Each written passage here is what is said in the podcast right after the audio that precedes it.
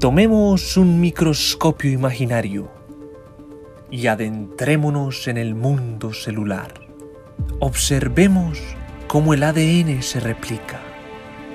La ADN polimerasa velozmente y sin problema replica la hebra líder en la dirección 3' 5'. En 1967, Reiji Okazaki y Tsuneko Okazaki descubrieron que la replicación en la otra hebra era discontinua y por bloques. Y esos bloques eran unidos por la enzima ligasa. Fragmentos de Okazaki Podcast. Retazos científicos en audio, ligando el conocimiento. Bienvenidos a Fragmentos de Okazaki, último episodio de la temporada. Uh. Yo soy Nelson Santiler. Y yo soy Eduardo Briseño. Y sí, llegamos al final de temporada, la, de la segunda temporada. ¿Quién diría? Yo no hubiera dicho. yo tampoco. Sí, lo logramos. Sí, lo logramos. Y además una temporada muy buena que eh, logramos salirnos de nuestra zona de confort, como dijimos en algún momento. Entrevistamos a personas de otras áreas científicas, además de biología. Y eso estuvo épico porque pudimos, no sé, aprender un montón. Realmente haciendo el guion, hablando con la gente, siento que tengo al menos un punto de IQ más que hace tres meses. Sí. Y además otra cosa importante es que fue creo que como un 80% de los entrevistados fue por recomendaciones, basado en recomendaciones. Entonces, eh, nos gustó ese, esa dinámica. Sigan recomendándonos personas que ustedes crean que, que tenemos que entrevistar. Más, más, bien tuvimos que dejar un par de personas por fuera que eran de biología porque justamente nos queríamos salir de, de esa área o esa zona de confort. Pero, pero bueno, ahí los tenemos en consideración todavía. Sí, sí, sí. Y sí, y lo, y lo bonito además fue que entrevistamos personas de varios países de Latinoamérica nuevamente, así que vamos a tratar de mantener eso. Pero bueno, sí, sin más, vamos con Enrique, nuestro entrevistado de esta semana. Vamos. Estamos en un episodio más de Fragmentos de Okazaki y con un invitado muy especial, ¿verdad, Nelson? Sí, un invitado de lujo. Hoy estamos con Enrique Lin Xiao. ¿Cómo estás, Enrique? Hola, pura vida a todos. Hola, hola. Todo bien. Mucho gusto. Muchas gracias por sacar el rato un domingo en la mañana. Lo... no, con mucho gusto. Y les cuento un poco de Enrique. Él es investigador costarricense. De hecho, estuvimos en el mismo cole. Ahora estábamos hablando de eso. Salimos del colegio Humboldt. Enrique es bachiller en ingeniería física y luego sacó una maestría en biofísica, ambas en la Universidad Técnica de München. Y luego hizo un doctorado en bioquímica y biofísica molecular en la Universidad de Pensilvania. Actualmente está haciendo su postdoc en la Universidad de Berkeley.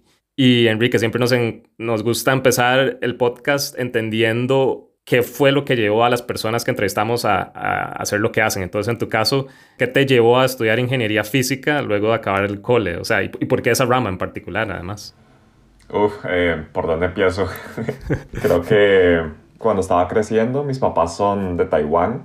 Y entonces mis papás vinieron a Costa Rica en los 80s y venían con, o habían visto cómo la ingeniería y la ciencia habían llevado a Taiwán de un país que dependía mucho como de la agricultura y diferentes cosas a un país mucho más industrial. Entonces, creciendo, mi papá siempre me decía, bueno, tiene que estudiar ingeniería o tiene que estudiar ciencia. Alguna de esas dos le va a abrir las puertas a todo. Entonces, venía como con eso desde que era un bebé, creo mi papá me pasaba diciendo eso. Y entonces también desde pequeño veía el mundo de una manera como más, no sé, como científica tal vez. Entonces... Curiosa. Curiosa, sí. Y me acuerdo, por ejemplo, ver a Franklin Chan en el espacio y eso para mí era como muy motivante. Que había un tico que había soñado con ir al espacio y hacer algo muy científico y como con mucha física si él podía hacerlo, entonces cualquier tico podía llegar a donde quisiera. Entonces ya tenía eso en mente y entonces pensaba, bueno, yo también puedo alcanzar lo que quiera en cuanto a metas. Uh -huh. Pero me fui moviendo también un poco como hacia la biología cuando se clonó al, a Dolly, la primera mamífera clonada. Creo que tenía 8 años, no entendía qué era clonar, no entendía qué era ADN ni nada, pero me acuerdo que era chivísima. No sé si se acuerdan ustedes que era. Sí, eso fue una notición, sí, también sí. Le, le, cambió la vida a uno. Sí, claro, yo, yo, también me acuerdo muy bien de estar viendo la noticia en Telenoticias, creo, así. Fue como un momento así, ¿verdad? Como y si uno tenía, bueno, mis papás también son de ciencias y todo, y siempre motivaron esa parte. Y cuando salió esa noticia, siempre fue, era como un tema de conversación, comiendo, y uno con las dudas de todo, era buenísimo. Sí, saber que eso era posible fue nada más como demasiado increíble. Y bueno, la otra cosa que me motivó, creo que creciendo en los noventas, fue toda la pandemia del VIH. No sé, ver las noticias que era la gente que estaba enferma con SIDA y aprender de eso en el cole para mí era súper interesante y también que no había una cura para esto. Entonces, ya con todo esto en mente, cuando estaba pensando en que, quería estudiar, terminando el cole, entonces estaba como entre ingeniería mecánica, porque quería todavía poder construir cosas y hacer, no sé, estaba todavía con la idea de la ingeniería, pero también me interesaba la parte de física, porque en el cole había un profe, no sé si te acordás, Nelson, del el profe Berens, un, profe súper buena gente, súper inteligente, tenía un doctorado y entonces creo que me había motivado mucho por el área de la física. Entonces fui a hablar con él antes de decidir y él me motivó un poco como para escoger esto, que era algo en medio, que no era ni ingeniería ni física, sino ingeniería física y que de ahí tal vez podía partir y escoger algo que me gustara más después pero que esa era como la base de muchísimas diferentes ciencias. Entonces por ahí me fui. Qué bueno bueno, hagamos sí, sigamos con ese viaje en el tiempo, en tu recorrido, y hablemos de tu tiempo en Alemania, sobre lo que hiciste que fue estrategias para observar el ADN plegado en origami a tiempo real. Explícanos un poco cómo ese término, plegado en origami, ¿qué es? Bueno, primero cuando me fui a Alemania, la verdad que no me fue muy bien en la U, tal vez porque iba como con mucha independencia, estaba lejos de, lejos de casa y no sé, era muy emocionante estar con la posibilidad de hacer todo lo que uno quisiera. Y en Alemania no, no hay nadie que le esté diciendo a uno que vaya a clases, no hay tareas, no hay nada. La nota entera depende del examen al final del semestre. Entonces yo ni iba a clases y nada más trataba de estudiar un mes antes y no funcionó muy bien al principio. Mucho Beer Garden. Mucho Garden, Oktoberfest. Eh, hay muchas distracciones. Pero en todo eso creo que me di cuenta que ya la teoría y estar en clases no era algo que me apasionaba. Entonces busqué una experiencia de investigación y encontré este laboratorio que iba a empezar, que era nuevo, que trabajaba en ADN origami. Y la verdad que sí es un campo súper interesante donde en vez de utilizar el ADN como material de material genético, se utiliza el ADN como material de construcción y entonces se aprovecha la complementariedad del ADN de la doble hélice para poder construir cosas. Y la idea en general empieza como con ADN una hebra de ADN y entonces normalmente es un círculo y uno puede agregar pedacitos de ADN que tienen complementariedad a diferentes partes de ese círculo y entonces se pueden imaginar por ejemplo un círculo redondo y un pedacito de ADN que conecta dos partes diferentes de ese círculo y crea dos círculos. Utilizando ese mecanismo uno puede crear cualquier estructura a la nanoscala, desde caritas felices como se han visto, a diferentes robots y maquinitas que pueden moverse y crear diferentes cosas en una célula, por ejemplo. Pero de hecho, ¿cuál sería una aplicación? O sea, si el ADN de alguna manera es como tan buen material de construcción, ¿cuál sería una aplicación real, digamos? Muchas de las aplicaciones que han salido son como para poder hacer medidas, porque se pueden agregar como fluorescentes, diferentes cosas a estas estructuras. Entonces uno puede seguir las estructuras y las mete en una célula. Pero tal vez una idea que es más fácil como de imaginarse es, se puede crear un tipo de, eh, una jaula y meter ahí una medicina específica. Entonces poder utilizar esto como un material para llevar carga de afuera hacia diferentes células en el cuerpo. Claro que hay algunas limitantes porque las células no quieren ver el ADN que nos dé uno, entonces ahí van a empezar a atacar esas estructuras y todavía queda mucho por hacer para que eso no pase. Claro. De hecho, sigamos como en esa línea, porque entonces en tu maestría más bien trabajaste con algo ligado a epigenética, que son las proteínas bromo y extraterminal, proteínas BET. Entonces, estas proteínas BET, ¿por qué son tan importantes o por qué agarraron tanta relevancia y vos en qué sentido las estudiaste? Creo que, bueno, yo, yo la manera en que veo epigenética tal vez es, si pensamos en todas las células del cuerpo, tenemos el mismo ADN, pero algunas células... Eh, pues todas las células tienen como funciones muy diferentes, ¿no? Una célula, eh, una neurona o una célula en la piel tienen el mismo ADN, podrían ser la misma célula, pero lo que determina la identidad de cada célula es eh, en parte la epigenética, cuáles genes están expresados y cuáles no. Y entonces, en todo ese proceso, creo que una parte muy interesante es que el ADN está envuelto alrededor de unas proteínas que se llaman histonas, que tienen unas colas que determinan qué tan, qué tan empacado está el ADN en lugares específicos. Entonces, tal vez es como una enciclopedia que tenga capítulos que digan como, bueno, cómo hacer un ojo, cómo hacer la piel. Y entonces algunos de estos capítulos van a estar completamente cerrados y otros van a estar abiertos. Y hay proteínas que van a dictar qué tan accesibles son estos capítulos. Y entonces las proteínas bromodomain, las BET que yo estaba estudiando,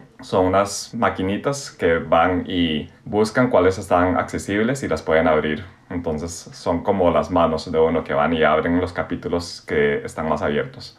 Eso fue lo que estuve estudiando. La verdad que se ha visto que este tipo de proteínas que se, se llaman lectores, epigenetic readers, juegan un papel muy importante no solo en procesos normales en el cuerpo, sino que también en enfermedad o resistencia a diferentes medicinas.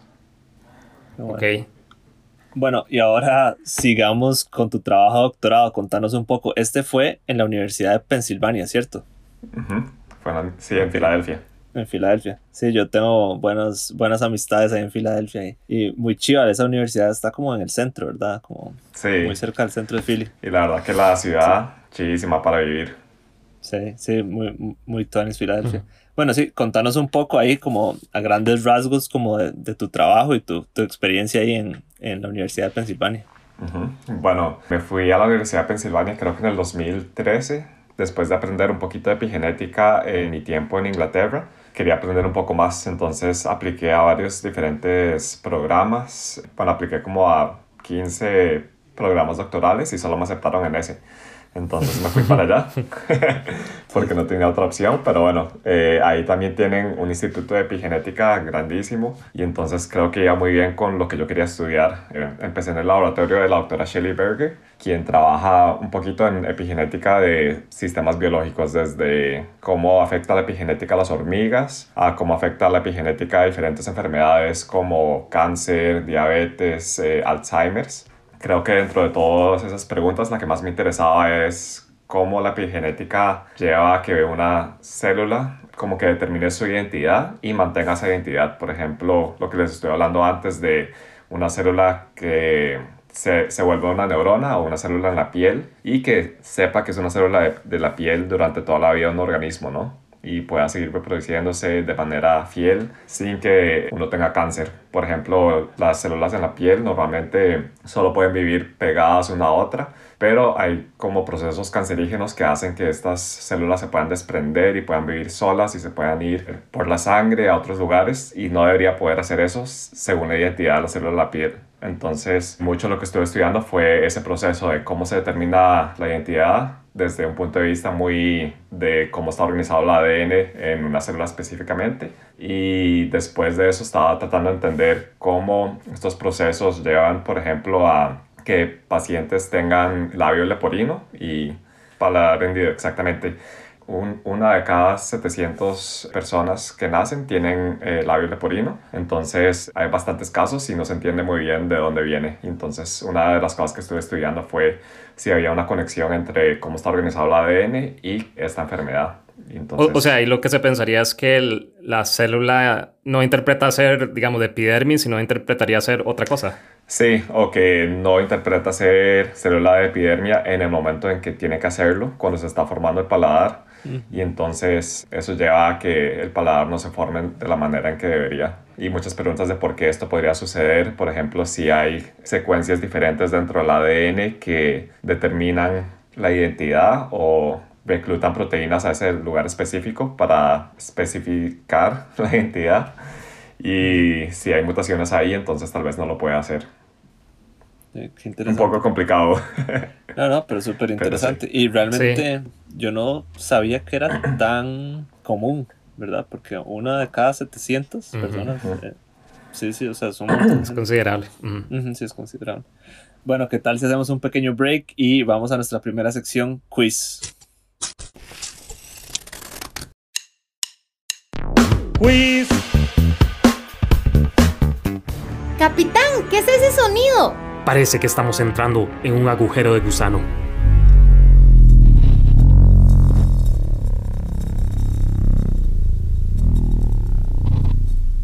Perfectamente suena como de película de Christopher Nolan, pero no, este sonido sí viene de la naturaleza. ¿Quién lo hace? A. Un camarón, B. Un cangrejo o C. Una langosta.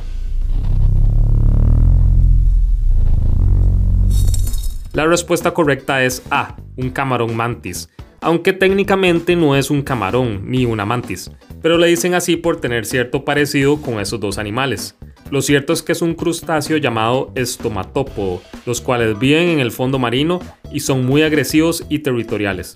Este sonido lo hace en presencia de intrusos, vibrando su carapacho, o sea, su duro caparazón protector que tiene en la espalda. Los créditos del audio son para Sheila Patek de la Academia de Ciencias de California.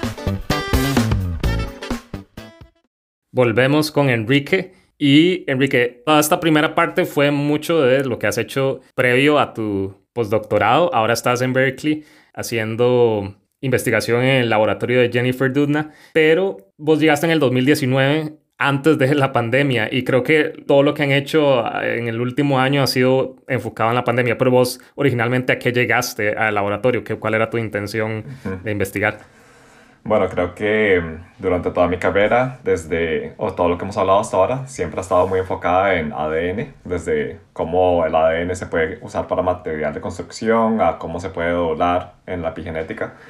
Entonces, pensando en mi postdoctorado, quería ir a un laboratorio donde podía no solo estudiar el ADN como es, sino poder manipularlo de manera directamente y poder cambiarlo. Entonces, a eso venía a, a Berkeley, quería entender este sistema que es el de CRISPR y cómo se puede utilizar para edición genética y cómo lo podemos mejorar para nuevas aplicaciones.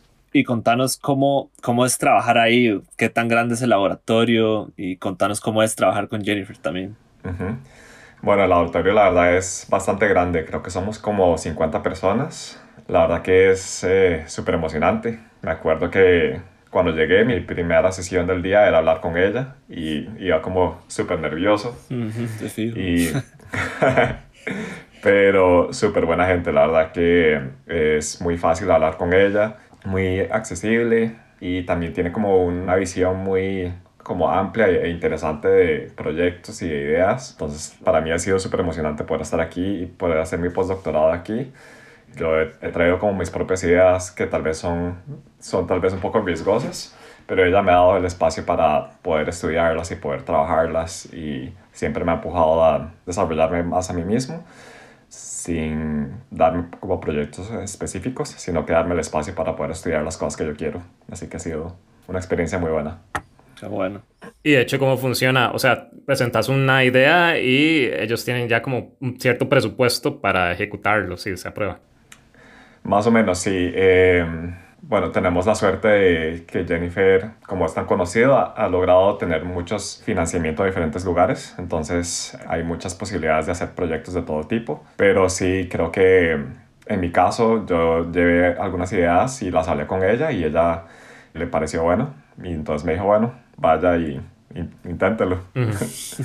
Pero bueno, todo eso fue cuando llegué y sí, la pandemia empezó más o menos seis meses después de que ya había empezado, entonces no hubo mucho tiempo para explorar muchas ideas. Y el laboratorio cerró, para la mayoría de la gente en el laboratorio se cerró todo por seis meses. Nadie podía ir al laboratorio a hacer experimentos. En mi caso, estaban buscando al principio de la pandemia gente que pudiera hacer RT-qPCR, y extracción de ARN para poder empezar un laboratorio de diagnóstico porque aquí en Berkeley no hay escuela de medicina, no había nadie haciendo diagnóstico en la ciudad. Mm. Entonces creo que pusieron un anuncio en Twitter y como yo no, no, tenía nada que hacer porque estaba en la casa, estaba viendo Twitter todo el día y vi el anuncio y entonces pensé como ahí, sí, yo he estado trabajando en esto casi que durante todo mi doctorado, estaba haciendo extracción de ARN y RT-qPCR, entonces esta es mi oportunidad de hacer algo en esta pandemia. Y entonces me apunté como voluntario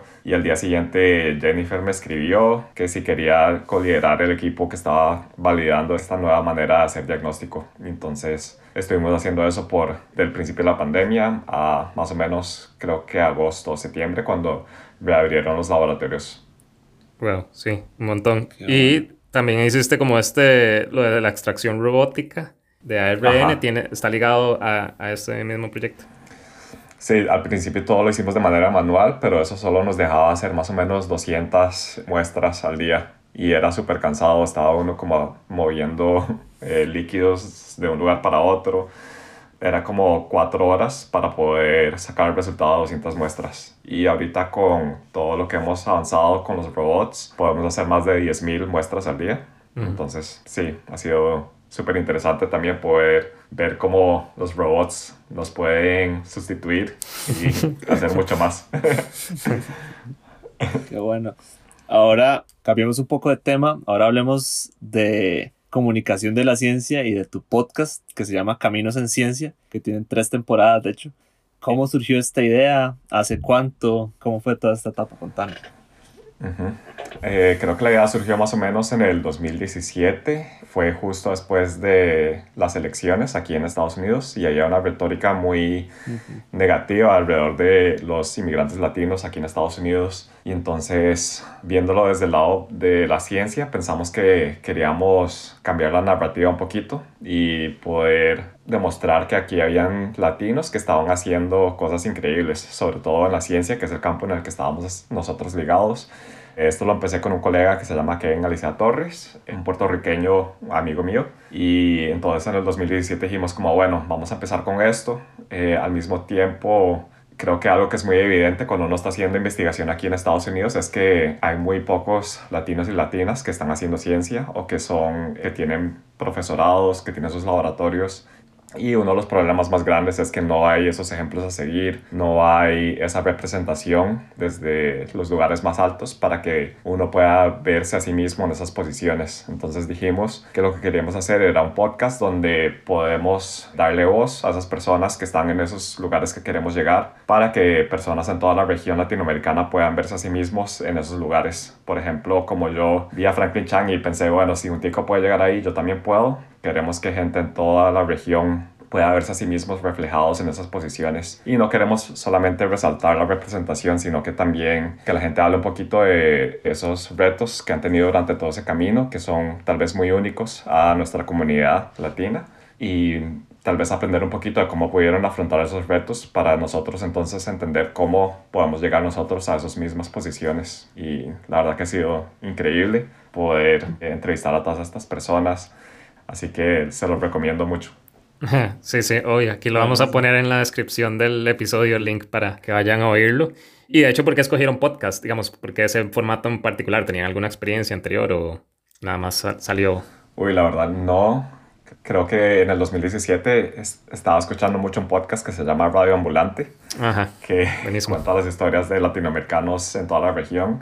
Es buenísimo y entonces me, me gustó esa idea. También había como mucha conversación sobre llevar un poquito más esto de storytelling y de contar cuentos e historias para poder compartir experiencias y de una manera mucho más interesante e interactiva. Y entonces creo que con todo eso decidimos que un podcast sería una buena manera.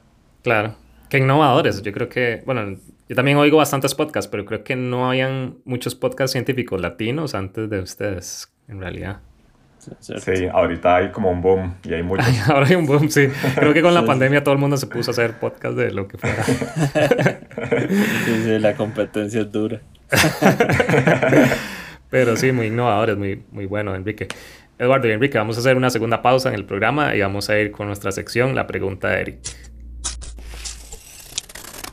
Gracias a YouTube entiendo la importancia de las abejas. ¿Ves que YouTube tiene cosas buenas? carebarro. Pero bueno, supongo que a veces algo bueno sale. Lo que no entiendo es ese GPS que tienen adentro. ¿Cómo hacen para encontrar las flores? Es realmente impresionante. A veces vuelan hasta 6 kilómetros para encontrar el polen y llevarlo de nuevo a sus nidos. Pero la manera en cómo resuelven el problema de encontrar alimento es más que solo un GPS. Requiere de muchísima organización y... Quiero mover el bote, quiero mover el bote, quiero mover el bote. Bailar.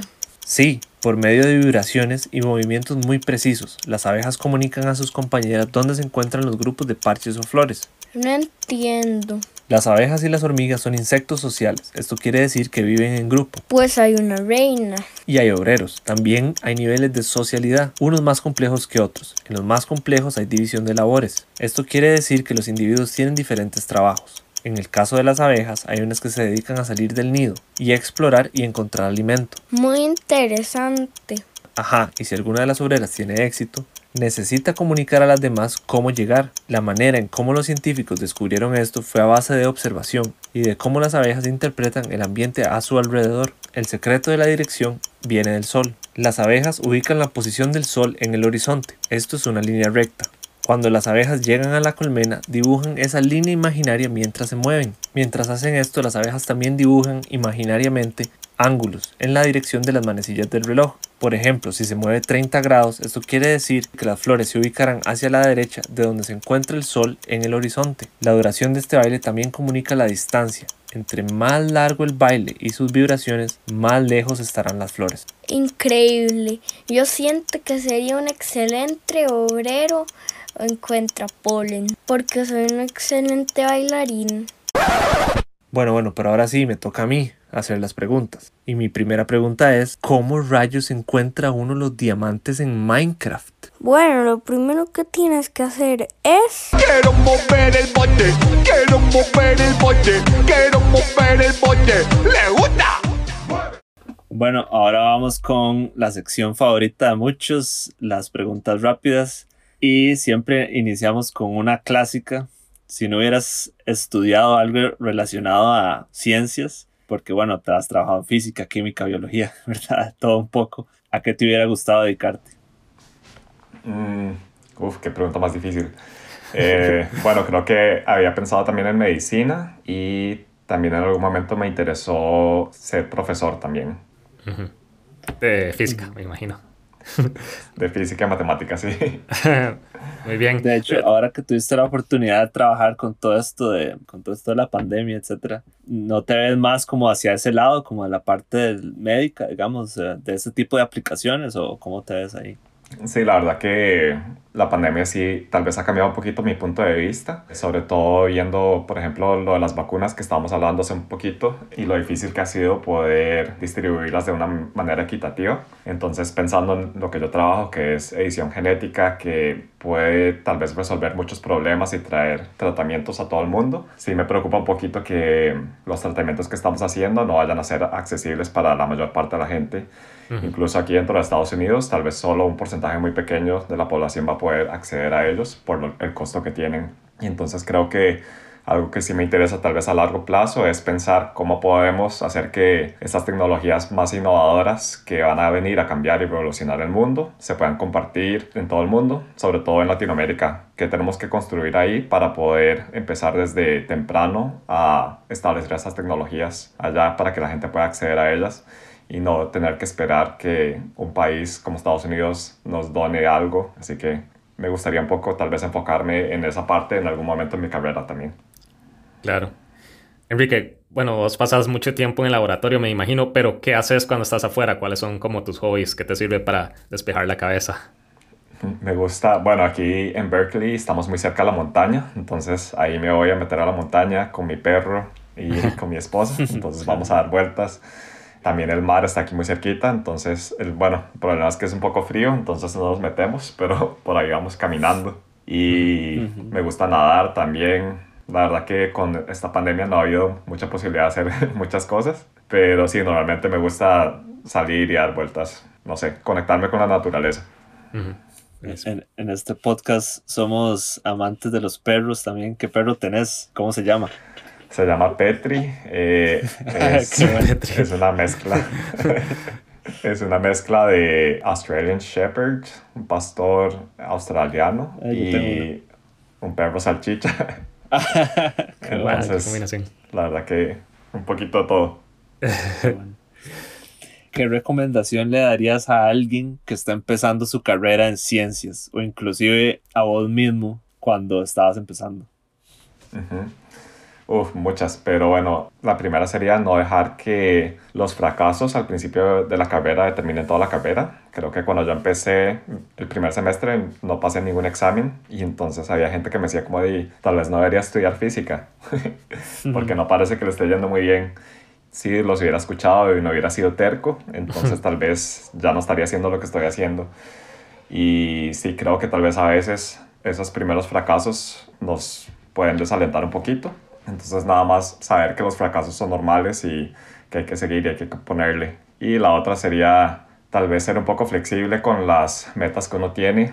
Yo la verdad nunca me había imaginado estar trabajando en edición genética donde estoy y sobre todo porque ni, ni existía cuando estaba empezando mi carrera. Entonces tal vez estar abierto y flexible a las oportunidades que salgan y nada más aplicar a mil cosas porque en la mayoría te van a decir que no y la que salga uno se va ahí. Solo se necesita una oportunidad para salir adelante. Así que... Exacto. Sí, puede ser que se cierren muchas puertas, pero ahí alguna se va a abrir, ¿no? Y como vos contaste y que aplicaste un montón de doctorados y, la pegaste ahí, al final se terminó pues abriendo toda esa gama de posibilidades para vos, ¿no? Y ahora estás a donde estás. Creo que eso es un mensaje muy importante, sí. Bueno, ahora nos contaste un poco de, de qué te gustaría pues ir haciendo en el futuro, pero mi pregunta ahora es, ¿te ves todavía en Estados Unidos o te ves volviendo a Costa Rica o en Europa? No sé, ¿cómo, cómo te ves ahí? Sí, yo creo que ahorita me veo quedándome en Estados Unidos. Mi esposa es de aquí, ya tiene un trabajo acá, entonces la verdad que sería un poco complicado mover todo para allá. Pero sí siento que estando aquí, me gustaría poder colaborar con laboratorios allá en Costa Rica y poder tal vez crear esas colaboraciones eh, con otros países, países en la región también. Excelente. No, muchas gracias Enrique por tu tiempo hoy. La verdad es que esta entrevista estuvo muy buena. Hablamos de todo un poco. Realmente eran tantos tesis que has hecho hasta ahora y tantos artículos que yo no sabía si nos iba a dar tiempo de cubrirlo todo, pero realmente muy admirable y, muchas gracias nuevamente por sacar el rato hoy.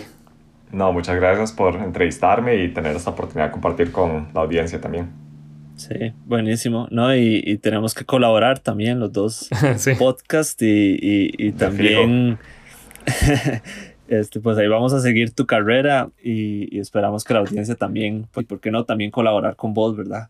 Este, si hay alguien que en estas ramas que, que pueda trabajar con vos. Entonces, no, muchísimas gracias y ahora vamos con nuestra última sección, materiales y métodos.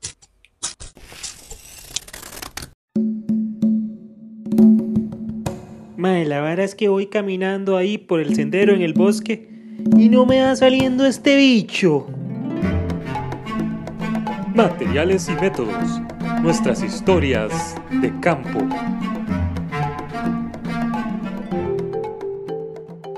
Y para el último episodio de la temporada tenemos una invitada para materiales y métodos, como se ha hecho costumbre. En este caso tenemos a Ana Beatriz Hernández. ¿Cómo vas, Ana? Todo bien, Nelson. Hola, Eduardo. Pura vida. Siempre aquí un, gusto. Hola, hola, Ana. y invitamos a Ana porque andaba en diciembre, y entre diciembre y enero, en Isla del Coco, que para los que no son costarricenses, la isla del Coco no está muy cerca de Costa Rica continental. Y el viaje en bote es, bueno, en barco es bastante, bastante largo, ¿no? Como un par de días. Particular. son, si a uno le va bien, son 36 horas.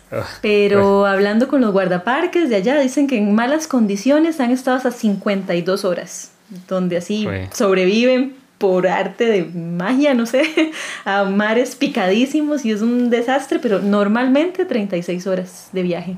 son buenísimos esos capitanes, realmente es impresionante, yo no, no, sé cómo hacen la verdad. Pero bueno, empecemos y contanos tu historia, ¿qué, qué nos traes para esta materiales y métodos? Bueno, creo que tal vez Nelson sepa o haya visto un poquito más, yo en la carrera de biólogo siempre me había ido más por la parte terrestre, una bióloga terrestre de pronto que cae a la isla el tema es que en medio de las, las, tareas que estaba haciendo por allá, llega un día uno de los guardaparques y me dice, Anita, jale a, que vea un dron. Entonces ya llegan y, y, pido yo permiso para sacar tiempo de las tareas que estaba haciendo y todo. Yo digo, vamos a ver un dron. La vemos en la playa. Yo, en la playa un dron, ¿ok? De ahí me voy a esperar en la playa a ver qué era el asunto. Veo la lancha Y yo, ¿y por qué esta gente está sacando una lancha para sacar un dron? Y no, no creo que quieran animarse a, a, mover esto en el mar y se pierde y todo el tema que la búsqueda. Ajá, ajá. Y ya me dicen que me suba a la lancha. Nos vamos en la lancha, salen de... Yo estaba en la base en Wayfair y entonces nos movimos hacia Chatham y detienen la lancha, lo que ellos llaman un dingue, que es estas, estas lanchas, eh, digamos, de material inflable, de, de, no sé es plástico, no, es algo, algo similar, no es plástico, pero es algo similar. Sacan una caja y abren la caja y sacan un aparato que no tenía hélices ni tenía nada que sirviera para volar y me fui dando cuenta que existe, bueno, ellos les dicen drone, pero es, es eh, creo que la palabra es un drop. Resulta que es como el equivalente a un dron submarino entonces, sí, fue el funcionario que lo tenía, empezó pues a, a montarlo, a colocar el, el, equipo y lo colocó ya en el, en el agua. Y mm, me dicen que si yo quiero utilizarlo, yo en mi vida había utilizado nada ni parecido, entonces lo primero que le pregunto es al funcionario, que bueno, riñón derecho o riñón izquierdo, ¿cuál quiere? Porque si esto se jode, no sé qué voy a hacer. lo colocamos, lo empiezo a navegar, básicamente se navegaba con una tablet y el, el dron tenía un thruster que era un dispositivo en medio de la, de la parte de atrás del, del rope para sumergirlo, eh, un par de hélices para que fuera hacia adelante o en retroceso y la cámara cámara y unos, unos focos en la parte delantera. Y empiezo a, a navegar, a navegar con el rock por debajo del, del, agua, buscando, viendo a ver qué tal salía. Al principio un desastre, mareadísima, porque no soy como muy buena marinera que digamos. Y luego empezó la magia. O sea, luego eran los cardúmenes de, de ay, creo que le llaman cabritas o, o, o lábridos, creo que es otro de los que estaban por ahí, peces aguja, un montón de puffer, de estos que llaman eh, pez chancho, salían y salían y salían cosas y yo, a mí se me olvidó que estaba con gente y parecía una chiquita en el bote. Y empiezan ya a salir los tiburones punta blanca y todo. Y al, al final tal vez porque fuimos varios días hasta tiburón martillo. Porque mm. resulta que este aparato podía llegar hasta 13 metros, un poco más de 13 metros de profundidad. Entonces ya... Ok, o sea, sí, lo, lo, usan para grabar o para algo más específico. Sí, se puede utilizar para, para grabar, también para monitoreos, pero ellos estaban como apenas empezando a, a utilizarlo y la idea es ah, pues okay. hacer observación de la, de la vida marina que estaba en ciertos sitios utilizando esos dispositivos de grabación. Entonces, de no, fue una, una maravilla. Yo me sentí como la más ignorante esperando ver un dron con hélices y algo que volara por la isla. Y al final no, al final era, sí, al final era un, un. Y de ahí no, llegué a la conclusión de que no podía ser que bióloga, 33 años y que no supiera bucear. Y yo me piqué. Y entonces aprendí a bucear. Esa sería la historia, conociendo esos, esos, esos nuevos equipos para materiales y métodos. O sea, ya, ya sacaste la licencia. Sí, sí, sí, ya, ya tengo la licencia. Empecé a bucear en marzo y ya ahora estoy en fiebre. Entonces cada vez que puedo me voy a bucear. Ahora, ahora nada más tenés que volver a ir al coco, lo cual no está ah, bueno. fácil, pero... bueno, de hecho, sí, ¿cómo ahora... fue que llegaste? O sea, ¿estabas haciendo como voluntariado algo así? Sí, de hecho, fue una locura. Se juntaron un montón de cosas. Había una, una señora en la isla que ocupaba un asistente y tenía ella un compañero que le asistía en sus funciones. El compañero que le asiste en las funciones extiende una incapacidad. La asistente que ella tenía originalmente se le enferma a un familiar y una tercera persona que también iba a ir, al final no pudo ir.